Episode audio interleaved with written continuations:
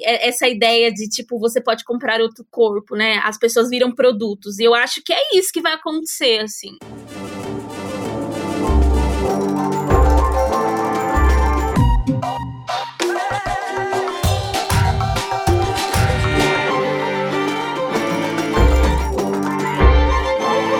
Sesc. Sesc.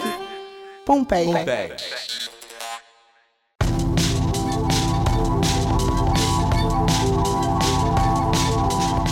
A destruição do mundo, a criação de um mundo melhor. Estes dois temas já foram vistos em diversos filmes e séries e acabaram ganhando bastante relevância nos dias atuais por conta do período que a gente está vivendo. Ficções sobre distopias nos levam a pensar: o que nos reserva o futuro? Já outras ficções nos ajudam a escapar da realidade porque criam mundos perfeitos. Falar sobre esses dois universos dentro das séries e filmes é a proposta de Distópicos e Utópicos, um programa do podcast do Sesc Pompeia. Olá, eu sou Rafael Miranda, técnico de programação do Sesc Pompeia, e conversarei com especialistas e apaixonados por ficção científica. No episódio de hoje, eu conto com a presença de Andresa Delgado. Andresa é sócio fundadora da Perifacom, a primeira Comic Con das favelas. Já foi colunista de entretenimento no UOL, escreveu na Folha de São Paulo e no site voltado à cultura pop Omelete. É uma das responsáveis pela Copa das Favelas, evento de esportes eletrônicos voltado para a periferia, que foi premiado em 2021 como o melhor projeto social geek. Youtuber e podcaster, gosta de falar da importância da democratização da cultura geek na periferia, no seu programa Game Perifa, focado na tecnologia e produção de jogos na quebrada. Ela mantém um canal de streaming de games na plataforma da Twitch. Também trabalha como curadora e chegou a ser premiada, junto com a equipe, pela campanha na qual participou. Vivo, Fábulas da Conexão. Também é apresentadora do podcast Lança Braba, junto com a jornalista de esportes eletrônicos Evelyn Macos. Bem-vinda, Andresa. Opa, muito obrigada pelo convite e vamos papear. vamos papear. Andresa, é, eu já vou começar perguntando para você. O podcast ele fala sobre cinema fazendo uma relação um pouco né, com esse momento que a gente está vivendo, por isso falar de ficções distópicas e utópicas. Eu queria ver com você como que você está passando esse um ano e meio de pandemia. Eu não vou mentir, né? Eu acho que o meu processo com a pandemia, ele foi muito de descoberta, assim. Eu descobri muita coisa sobre mim mesma.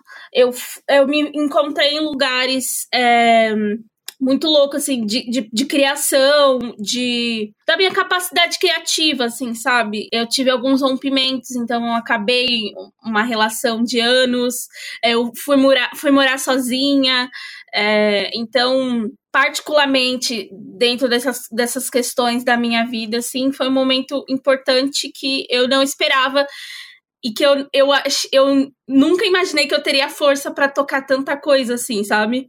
É, mas ao mesmo tempo também é, a gente está vivendo um luto coletivo há um ano e meio, então é crise, sei lá, teve uma noite que eu bebi quatro garrafas de vinho, assim, sabe? E aí a gente vai criando ferramentas para se cuidar. Eu queria, eu gosto de ser generosa comigo e falar também que esse momento foi de descoberta, assim, sabe? Não foi, não foi de todo mal, assim, sabe? Inclusive falando de, você falou, né, de processos criativos que você teve na pandemia, eu acompanhei, se eu não me engano, foi ano passado. É, você fez o seu aniversário virtual, né? Você fez um tipo um evento, algumas lives comemorando o seu aniversário, chamando pessoas para conversar.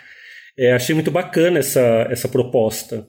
Eu lembro que o Lodi, meu amigo, ele, ele ficou. Ele ficou assim, Andressa, mas é uma semana de aniversário? Eu falei, cara, acho que é, né, bicho? Porque eu sou um ser humano que ama comemorar o aniversário, sabe? Era meu aniversário de 25 anos, eu tava boladona. Tô quase chegando nos 30, né? Falta um tempinho, mas eu, cara, tô cada vez mais perto dos 30. E aí eu falei assim: ah, tá, vou usar aqui minha, minha rede e vamos fazer uma coisa legal. Eu fiquei, acho que no ar, umas 6, 8 horas, assim, comemorando o meu aniversário.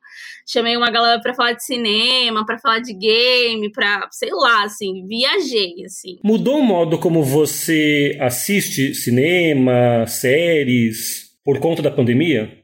Cara, é muito louco isso, porque eu, nossa, eu tô num hiato, assim, muito complicado. E que eu, como pessoa que trabalha com cultura pop, não pode de jeito nenhum tá. Mas eu tô. Eu, eu acabei. Eu não sei te explicar, mas eu acabei criando umas travas para poder assistir umas coisas. Mano, eu não assisti Cruella, sabe? Eu não assisti. Eu, tá, tá saindo as coisas, eu não tô conseguindo assistir. Porque tudo me remete a trabalho. E aí eu fico tipo, mas eu vou ter que criar um conteúdo em cima disso, aí não quero assistir. Foi, tá sendo bem complicado, assim, porque realmente eu tenho que assistir porque eu vou criar um conteúdo em cima. Não necessariamente tudo, mas tá sendo bem difícil, assim. Eu preciso que essa fase passe logo, porque, enfim, saiu um monte de coisa e eu não, não assisti, sabe? Porque eu fico, tipo. Isso me remete a trabalho, e aí não é que eu odeio o meu trabalho, mas é, é, essas as condições que a gente também que é isso, né? Tipo, ah, legal, me descobri, mudei de casa tudo mais. Mas é isso, tá foda ficar morando sozinha porque não dá pra receber ninguém. E, porra, ficar um ano e meio sozinha, isolada, é foda, sabe? Não é à toa que que, que o Foucault fala que isolamento, a prisão, a ideia da prisão é, faz, faz, faz mal, assim, né? Óbvio que a gente defende isolamento, mas a gente também precisa falar sobre os efeitos do isolamento, né? Não, total. Eu acho que tem uma coisa é, que a gente, eu pelo menos, né? Eu acho que você está falando dialoga para mim, que a gente buscou na ficção, na, nas séries, nos livros, né, esse refúgio, mas às vezes você chega num lugar assim que você tem mais tempo, né, para assistir, você fica meio empapuçado, né, fica uma é, você começa a misturar as histórias na cabeça. Não sei se você também passou por ah, isso. Ah, é, por exemplo, eu não vi nada que tenha vírus. Você falou dessa coisa de papuçada, eu, me, eu tô me sentindo assim, sabe? E eu lembro que ano passado eu tava fazendo Olha que loucura, olha só que loucura. Eu tava, no final do ano passado, eu tava fazendo um trampo com a Netflix e aí eu tinha que assistir as coisas antes. Quem não, na vida não quer assistir as coisas antes? Então, sei lá, Amarelo, um, ano, um mês antes de sair, o Amarelo da eu já tinha assistido. Tipo, um trampo muito legal. Só que chegou um momento que eu fiquei tipo, ai meu Deus, eu não quero achar coisa nova que eu quero assistir, eu quero assistir a coisa velha. Eu quero ficar Sim. assistindo Mordem Family, me deixa. Aliás, parênteses, gente, o texto da Andresa sobre o amarelo do Emicida é lindo, quem puder, pegue na internet, que é muito bacana. Acho que complementa o, documentário de uma maneira muito bonita. Ai, cara, então é isso, assim, é, é, mudou um pouco porque, nesse sentido, mas eu também tô evitando é, séries que, que remetam um pouquinho à situação que a gente tá agora, tipo de vírus, essas coisas, não assisti nada disso. A gente convidou a Andresa para estar aqui no programa falando sobre séries. Avisa os ouvintes que provavelmente a gente pode soltar algum spoiler durante a nossa conversa. A gente vai começar com um episódio de Black Mirror, o episódio Metalhead. Black Mirror, eu acredito que ela possa ser considerada uma das séries de ficção científica mais famosas da atualidade. Ela se passa num futuro próximo, onde a natureza humana e a tecnologia meio que entram em conflito. Ela foi criada por Charlie Brooker, no Reino Unido, e ela tem cinco temporadas e um filme interativo. O Metalhead é um episódio da quarta temporada que ele se passa numa terra bem devastada. Nesse ambiente distópico, é, os sobreviventes da raça humana estão buscando por suprimentos né, para sobreviver de alguma maneira, mas eles acabam topando com uma espécie de robôs vigilantes, programados justamente para matar os humanos. Esse foi Dante Micael, do setor de comunicação aqui do Sesc Pompeia. Andresa, fala sobre as suas impressões sobre Black Mirror, porque é a série de ficção científica mais famosa da atualidade e por causa disso ela proporciona muitas opiniões diversas, né, de quem assiste. Cara, eu amo Black Mirror. Eu amo o tanto que ela me faz pensar e refletir sobre o agora.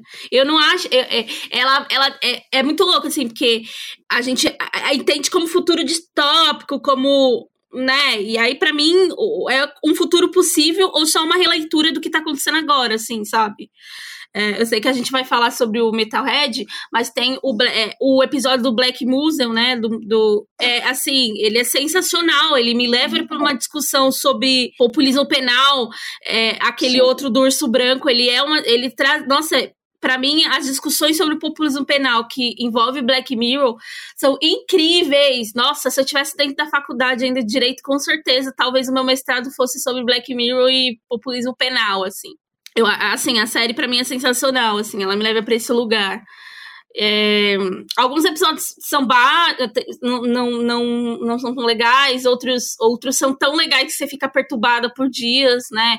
Tem aquele da memória, que o cara perde a memória, na verdade sim, ele sim. morreu é, faz um, tipo, morreu em um minuto. Só, e a, ele, ele é perturbador. Eu consigo sentir, eu fico sem ar nele, porque eu, eu, eu, eu tenho dislexia, cara. E aí, às vezes, eu esqueço o nome das coisas, esqueço o nome das pessoas. E eu tenho muita questão com a memória, assim, sabe? E aí eu fico desesperada, porque, nossa, imagina você esquecer as coisas que você viveu, assim, nossa. O Metalhead é um episódio super perturbador, é uma leitura um pouco minha, né? Ele, essa perturbação é porque ele é muito curto, ele quase não tem falas, ele é bebê, assim, ele quase remete a um pesadelo, né? Parece que você está preso naquela situação. Eu queria saber de você que, é, que características te despertam, que coisas te despertam assistindo Metalhead. Cara, essa, essa, essa parada do do robô, assim, meu Deus, é, que desespero, assim. Esses dias apareceu na internet, inclusive, um cara que tava chutando um modelo de Metalhead, né, que é esse tipo Sim. de robocão, e eu fiquei assim, meu Deus, caramba, cara, você não assistiu Black Mirror? é, ele, ele é muito perturbador, mas ele, ele também é, e o jeito que, que, que, ele é construído, que ele é todo preto e branco, não não tem muito diálogo, nossa, cara. E a escassez, aquela casa, aquela parte que entra na casa, as pessoas estão mortas lá dentro da casa. Será que é esse Sim. o nosso futuro? não, e essa coisa que você falou do, é, do, do robô, né, que você viu na internet, eu achei também esses dias, tem um, para quem tiver interessado, tem uma conta no Instagram dessa empresa de robótica chamam Boston Dynamics. E lá tem esses robôs que inspiraram Black Mirror e é assustador de ver. Eles não têm ainda, né, espero que não tenham, uma função né, de caçar pessoas. Eles são robôs que ajudam é, em escaladas, em, em carregar é, bagagem, suprimentos. E, mas é muito parecido com o Black Mirror e é isso que a Andressa falou. Tem testes onde a pessoa chuta ele não cai, mostra ele correndo. Quem tiver interessado, é, dá uma procurada no Instagram dessa conta que vale a pena, mas também assusta. Vamos dar um, uma aliviada um pouco, falar de, um, de uma série que tem questões muito profundas, mas é um pouco mais leve que o Metalhead, que é o Watchmen. Vamos ouvir a sinopse. Bom, Watchmen ela é uma série que, eu não sei se, se você sabe, né, mas tem um, um, quadrinho que foi lançado na década dos anos 80 de mesmo nome, que foi feito inclusive pelo Alan Moore e o Dave Gibbons. E, e, e essa série, ela se passa, os acontecimentos dela se passam 20 anos após uh, o, o que aconteceu nos quadrinhos. É, lá nos Estados Unidos, um, um, grupo de supremacistas brancos eles começam a atacar e matar minorias e policiais. E aí o Estado é, cria leis permitindo que, o, que, o, que os policiais eles usem máscaras e ou mesmo trabalhem vestidos de heróis. É muito doido. Andresa, por que você escolheu o Watchmen? O que para você essa essa releitura, né, essa proposta de trabalhar HQ Fala do mundo hoje. Mano do céu, caraca, velho. É, essa série é, a releitura que ela faz sobre a discussão supremacista tem tudo a ver, cara. É, as pessoas, a branquitude, ela tá sempre é, flertando com a supremacia, né? E, e, o jeito que, as, que, que, que essas leituras e novas roupagem, roupagens de grupos supremacistas se apresentam, assim, né? É louco demais terem escolhido a máscara do, do Rocheski, né? Porque, enfim, esse personagem, ele é um... O Alan Moore, ele, ele escreveu esse personagem porque ele é um escrotão, entendeu? E as pessoas, elas têm um pouco de identificação. Tem um debate, uma discussão que a galera faz, dizendo que, o, que o, no filme que o o Zack Snyder fez, é, ele romantiza um pouco a figura do, do Rochek. Mas, assim, para mim também tem a ver com a, a, interpretação que as pessoas dão, né? Eu, a, a gente estava falando de populismo penal e de linchamento. O Rochek, ele é esse cara que quer fazer justiça com a própria mão, mas ele também, ao mesmo tempo que ele passou pano pra, pra violência é, sexual que, que rolou dentro do grupo deles, né? Que é, que é uma grande questão no filme. E aí ele é esse cara super escrotão. É, e eu fico. Aí eu, eu, eu assim, é, é surreal para mim, assim, que a, a, gente tem algumas coisas, né, que, que, é, que são ficcionais, quer dizer, né, a série inteira é ficcional, mas assim, que, que, é, que vai para um futuro distópico, né? É, mas ao mesmo tempo tem. Sei lá, é uma cidade simples, é, Eu não lembro muito bem onde fica a cidade, que não sei se é no sul dos Estados Unidos, uma coisa assim, mas é uma cidade relativamente pequena, tem, tem sabe, o, o, conjunto de policiais, e aí eles usam, eles usam a, a, a tal das máscaras, tem a questão da, da tecnologia futurista. Não, desculpa, você falou dessa coisa né, dos policiais mascarados. Eu tenho uma impressão na série, não sei se, se você concorda, que você acha, que rola uma mudança em relação a HQ. Porque na HQ ah, dá uma ideia de que você. As pessoas dão poder né, para alguém fazer justiça só pelo fato dessa pessoa ser né, excêntrica, né, mascarada, né, ter, um, ter um lugar de diferente dos outros. Então, é como se as pessoas dessem poder para esses heróis mascarados pelo fato deles serem excêntricos, vamos dizer assim.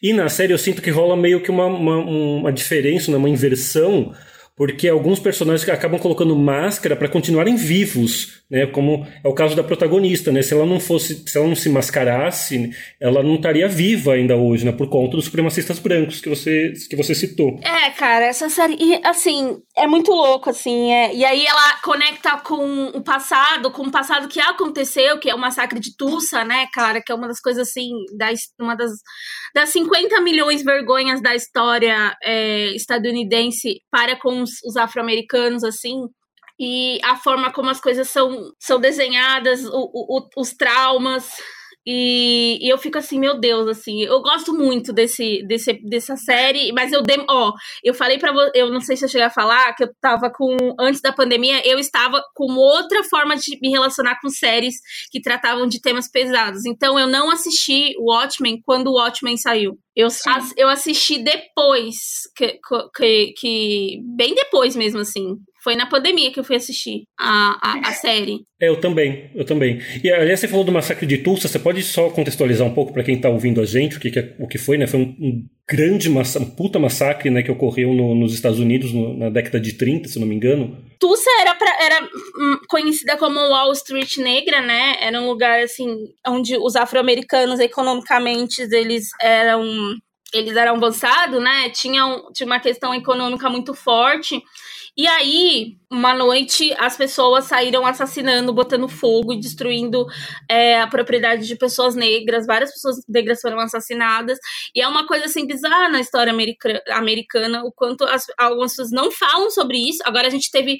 Agora a gente tá tendo algumas séries que estão fazendo esse resgate, é, filme, mas assim, eu sinto que principalmente para nós que não estamos dentro do circuito americano, assim, eu acho que as coisas estão chegando sobre Tulsa agora, assim, não, é, não só o Watchmen falou de Tulsa, mas Lovecraft Country também, né, que é outra série Sim. maravilhosa de ficção, e, e assim, é, é, é, importante fazer esse resgate, tem a, essa coisa também da protagonista, né, que ela tá olhando a, a, a, a árvore genealógica dela e ela descobre que ela tem parentes em Tulsa, assim, sabe? E voltando um pouco à, questão né, do, da branquitude que você colocou, a Andressa também tem um canal no YouTube e tem um vídeo que ela fala sobre os ataques que uh, algumas, alguns filmes em pré-produção acabam é, recebendo porque escolhem atores negros para fazer o papel que antes eram feitos por atores brancos, ou até mesmo animações, né? Tem, é, o vídeo fala sobre a Sininho, que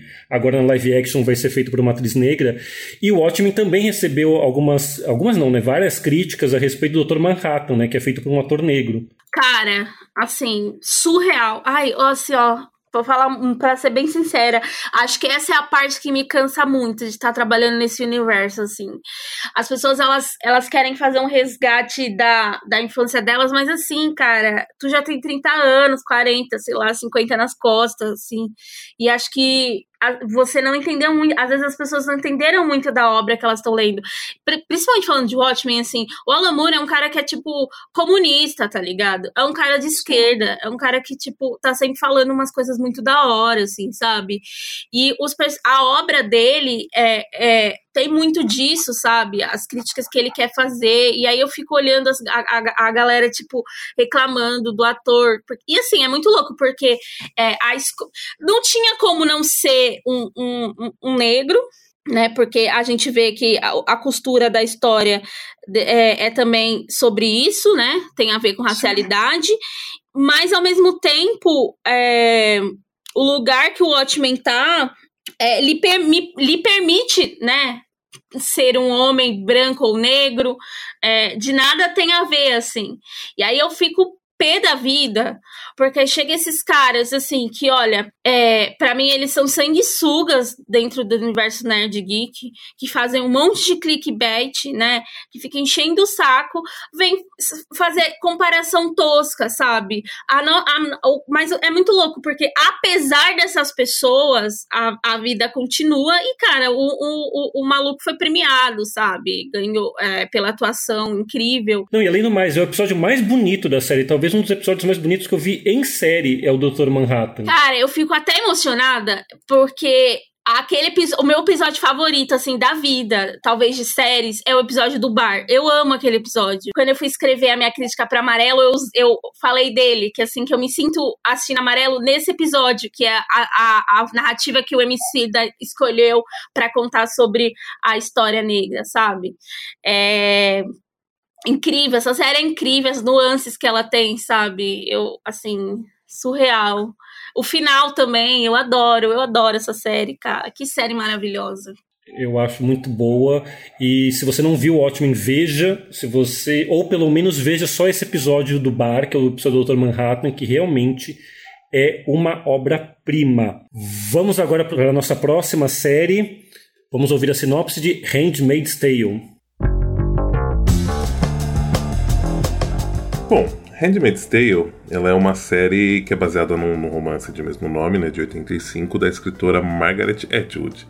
E ela, ela, ela, retrata uma realidade alternativa, né, onde os Estados Unidos são dominados por uma ditadura cristã que subjuga as mulheres, dividindo ela elas em castas. A tradução né, do, do, do, título do livro ficou como Contos da Aya, né, aqui no Brasil, e, e, e, as aias elas são justamente essa casta mais inferior. Elas vivem nas casas da, da, da elite governante e elas sofrem constantemente uma espécie de estupro ritualizado para engravidar e doar os seus filhos para essa elite. E a, e a série ela, ela, segue os passos da June, né, a protagonista, que é uma das mulheres que foi transformada em Aya. Andresa, Handmaid's Tale, né? Eu acho que depois de Black Mirror é a série distópica que todo mundo comenta e que todo mundo tá, ainda fala, né? Tá, a gente chegou agora no final da quarta temporada e ela ainda tem muito assunto, muito, muitas questões levantadas. Comenta sobre a sua escolha, né? Por que, que você escolheu falar sobre Handmaid's Tale? Cara, é, essa série, eu tenho várias questões com ela. Eu, particularmente, parei na, no quarto, quarto episódio, eu não aguentei assistir. É, eu tive reações físicas, eu vomitei. Depois eu fiz até um questionáriozinho com algumas pessoas nas minhas redes sociais e outras mulheres passaram pela mesma coisa, assim. Eu, mas eu escolhi essa série pra gente falar um pouco dela, porque ela, ela, ela, ela fala de um futuro distópico e tudo mais, mas eu, eu, a, eu acredito que a gente esteja vivendo boa parte das coisas que aparecem na série hoje, principalmente ne, ne, é, em alguns países, enfim. Na verdade, em alguns momentos da história, a gente já passou, na verdade, por, por momentos assim, sabe? De cerceamento do direito das mulheres, é, da violência física, né? Da tentativa de várias vezes de regulamentarizar, regulamentarizar a violência e tortura contra a mulher, assim. A gente, ao, ao mesmo tempo que a gente está comemorando. É... É, isso, desculpa, é, você falou né, da, da, dessas questões. A autora ela fala né, que, não sei se é, se é fato, que ela começou a escrever a partir de coisas que já aconteciam com mulheres em, vários, em várias partes do mundo e a partir de várias torturas, né, várias violências, e a partir desses relatos ela vai criando o, o livro dela. É isso mesmo, né? É, sim, sim. ela já ela falou já, né? Inclusive, eu acho que é muito importante a gente falar isso, porque a gente fica, ah, mas é um futuro distópico. Não, não é um futuro distópico. Inclusive, eu acho que o que me pegou nessa série é porque boa parte dessas coisas que acontecem, principalmente de violência, de tortura, de colocar uma mulher para ser reprodutora, foi muito coisa que a gente já viveu, nós mulheres negras é, vivemos dentro do, do sistema né, da escravidão, né? As amas de leite, a, as mulheres é, lidas e vistas como esse, esse lugar para sexo, né? Que na verdade é estupro. É, então me pegou assim de várias coisas, assim, sabe? A coisa do ato e as mulheres sendo assassinadas quando vão ao ato, assim. É, me lembra muito viol, vários tipos de violações que acontecem em manifestação com mulheres e determinadas é, violências vão acontecer porque é, em corpos lidos como femininos e enfim, né? É triste, cara, é triste, assim. E aí eu, nossa, me bateu de um jeito não legal, assim. É, e aí eu não consegui assistir. Ah, minhas amigas tinham falado que agora vai dar uma melhorada, mas eu falei, cara, eu não aguento, assim. Você, inclusive, você falou desse fórum que você fez no Face no Twitter, eu acompanhei, né? Eu, eu vi uh, como as pessoas comentando, né? Você falando que passou mal assistindo e outras pessoas também falando, né? Que acabaram passando mal. E aí me vem uma questão que eu queria ver com você, o que, que você acha se esse mal-estar que a série provoca, óbvio que tem muito a ver com o tema que ela está trabalhando, né, com as questões que ela está trabalhando.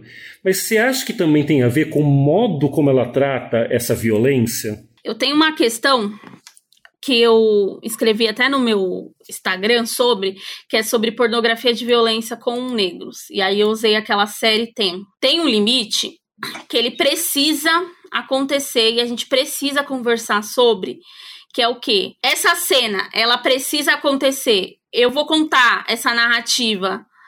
É, eu, vou eu preciso disso para contar essa narrativa, tá ligado? Vou em outro exemplo de novo. Eu até escrevi uma, a minha crítica sobre Bom Dia Verônica.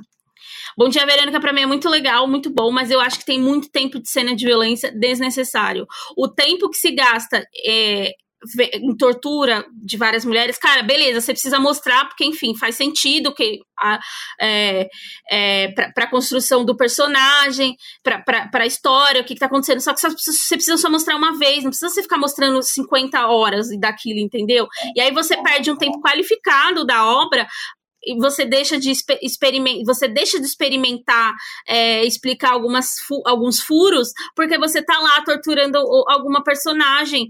Então, acho que é preciso discutir sobre esses limites, entendeu? Porque senão, cara, você acaba entrando numa série que nem tem, que é assim, surreal, essa série, assim.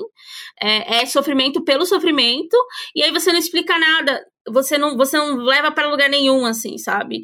Então, Talvez sim, cara. Talvez. É, é, é, e aí é muito louco, porque o, o, um dos autores da, de Tem falou que queria chocar mesmo para ver se gera empatia. E aí eu vou reproduzir exatamente uma fala que eu fiz durante Lança Braba, que foi: se você não consegue se compadecer à causa negra diante de um caso como o do George Floyd, que é um cara negro que foi assassinado é, com um joelho no pescoço, nada mais na vida vai te fazer te gerar empatia. Se você você precisa ir para uma série para ver um monte de pessoas negras sofrendo traumas para você poder gerar empatia, tem alguma coisa errada com você, cara. É preciso sim problematizar os limites dessa, dessas cenas de violência, do que você vai botar esses corpos para sentir dentro do entretenimento, assim.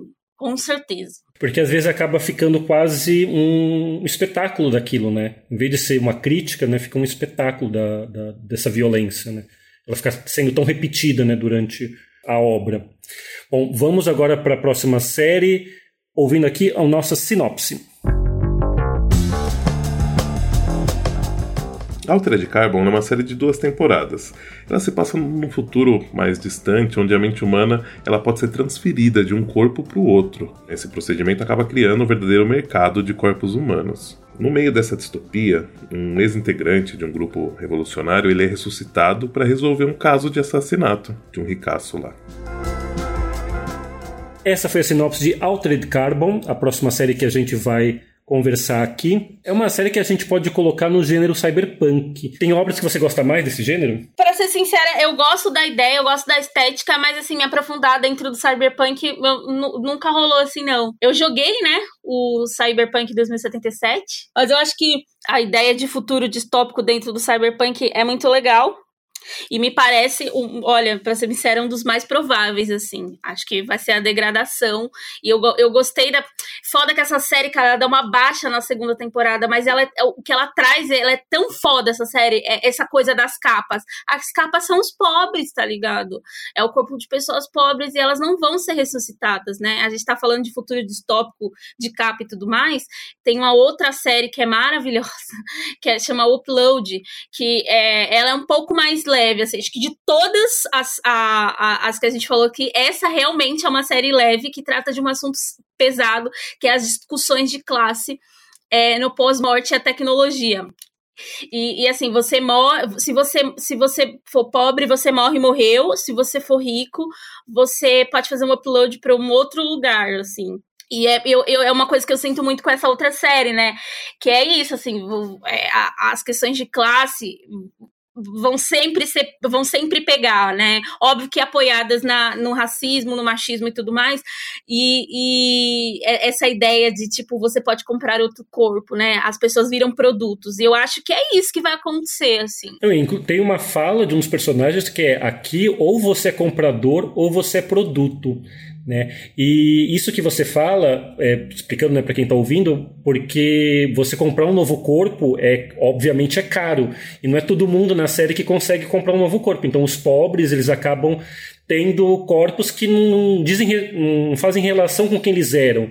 Então, uma criança acaba tendo um corpo de uma idosa de 80 anos, porque era o corpo mais barato para você ter naquele momento. E tem uma. Eu queria é, falar sobre uma outra frase, conversar aqui com você, que uma das revolucionárias da, dentro da história ela fala que ela quer, ela quer uma sociedade em que ela viva, não apenas exista. Eu acho isso muito forte de se pensar até para os dias de hoje, de você essa, essa discussão, né, que a gente não quer só existir, a gente quer viver, a gente quer ter os direitos de, de vida que às vezes não é dado por uma questão social e econômica. Sim, sim. É, eu acho que um dos efeitos do capitalismo é isso, assim, transformar as pessoas em subproduto, né? E, e daí a gente acaba, o sentido da vida é trabalhar e morrer, assim. É, por isso que eu, eu penso, eu olho para o meu trabalho hoje e aí eu falo assim, caramba, eu não tô dentro de um partido, eu não tô dentro de um movimento social mais, né? Eu fiquei por quase cinco anos dentro do movimento Passe Livre, discutindo direito à cidade, discutindo transporte, que é uma pauta muito importante e atravessa a vida das pessoas, né? É, a cada ano que passa, mais pessoas são excluídas do transporte público, né?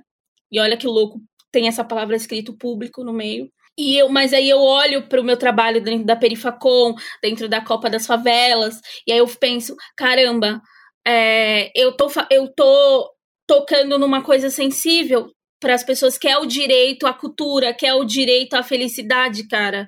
É, porque dentro do capitalismo, as pessoas o tempo todo quer, acabam pregando que a gente precisa de direitos mínimos. Ah, não, só precisa de arroz, feijão e educação, e às vezes nem educação, né? É, acesso à saúde. Cara, a gente quer ter acesso a lazer, sim, né? As pessoas, elas precisam ter acesso a lazer, é, e a, o tipo de lazer que elas quiserem também, porque, assim, as pessoas também acreditam que a. É, o, ah, o baile funk é, é, uma, é uma expressão de, de falta de acesso ao lazer. Não, o baile funk é uma expressão da periferia. As pessoas, é um lugar de lazer e as pessoas amam esse lugar, assim, né?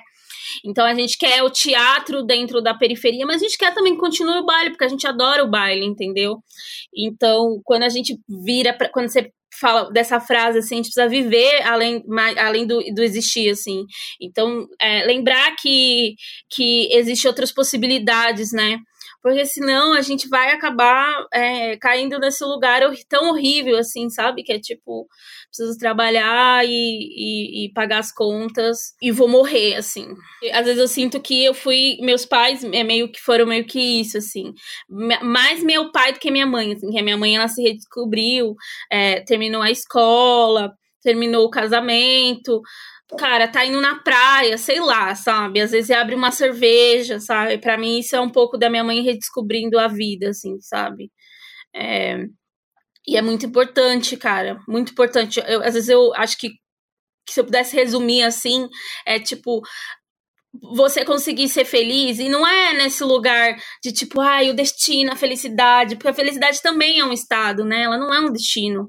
É, é você, é bom, é importante rir um pouquinho, ser feliz, se entreter, né? Porque eu acho que tem uma coisa que o capitalismo não quer, é que as pessoas se, se desvirtuem um pouquinho da ideia de você ser só um produto dentro dele. Andresa, chegamos ao fim muito obrigado por sua participação.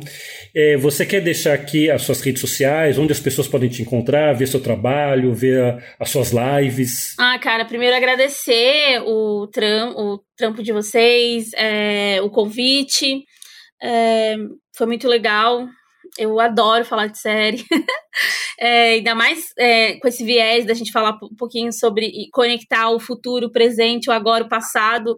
É, eu costumo pensar que nada dessas paradas que a gente está assistindo nas séries e tal, é totalmente ficção, né? Se você quiser me encontrar nas redes sociais, é só você colocar Andresa Delgado, eu tô lá no Twitter, no YouTube, na Twitch, no Instagram, no Facebook, no Tinder, no, naquele outro lá que é a rede social de trabalho. É, sigam a Copa das Favelas, a gente vai fazer campeonato, vai ter campeonato esse ano. A gente acha muito importante que a periferia seja abraçada, que é, é, é, isso que eu falei assim, cara. É tanto campeonato e a gente olha para esses campeonatos, as pessoas estão dentro desse campeonato, quantas delas são de periferia, quantas delas são negras, quantas delas são mulheres, assim. Então é preciso criar esses espaços, assim. É, você não, você não vai me dar, eu vou lá e faço. Eu vou fazer. ah, sigam a Perifacom. Quando tudo isso acabar, a gente vai ter evento físico. É muito legal o nosso evento, é 100% de graça. E é isso, gente. Tamo junto. Muito obrigada pelo espaço, viu? Eu que agradeço novamente. Essa foi a Andresa Delgado no Distópicos e Utópicos, um programa dirigido pelo Tiago Teodoro. A edição é do Felipe Dantas. Eu sou Rafael Miranda, apresentador e roteirista. Sigam o Sesc Pompeia nas redes Instagram e Facebook e em nossos canais no YouTube e agora no Google Podcast. Muito obrigado e até mais.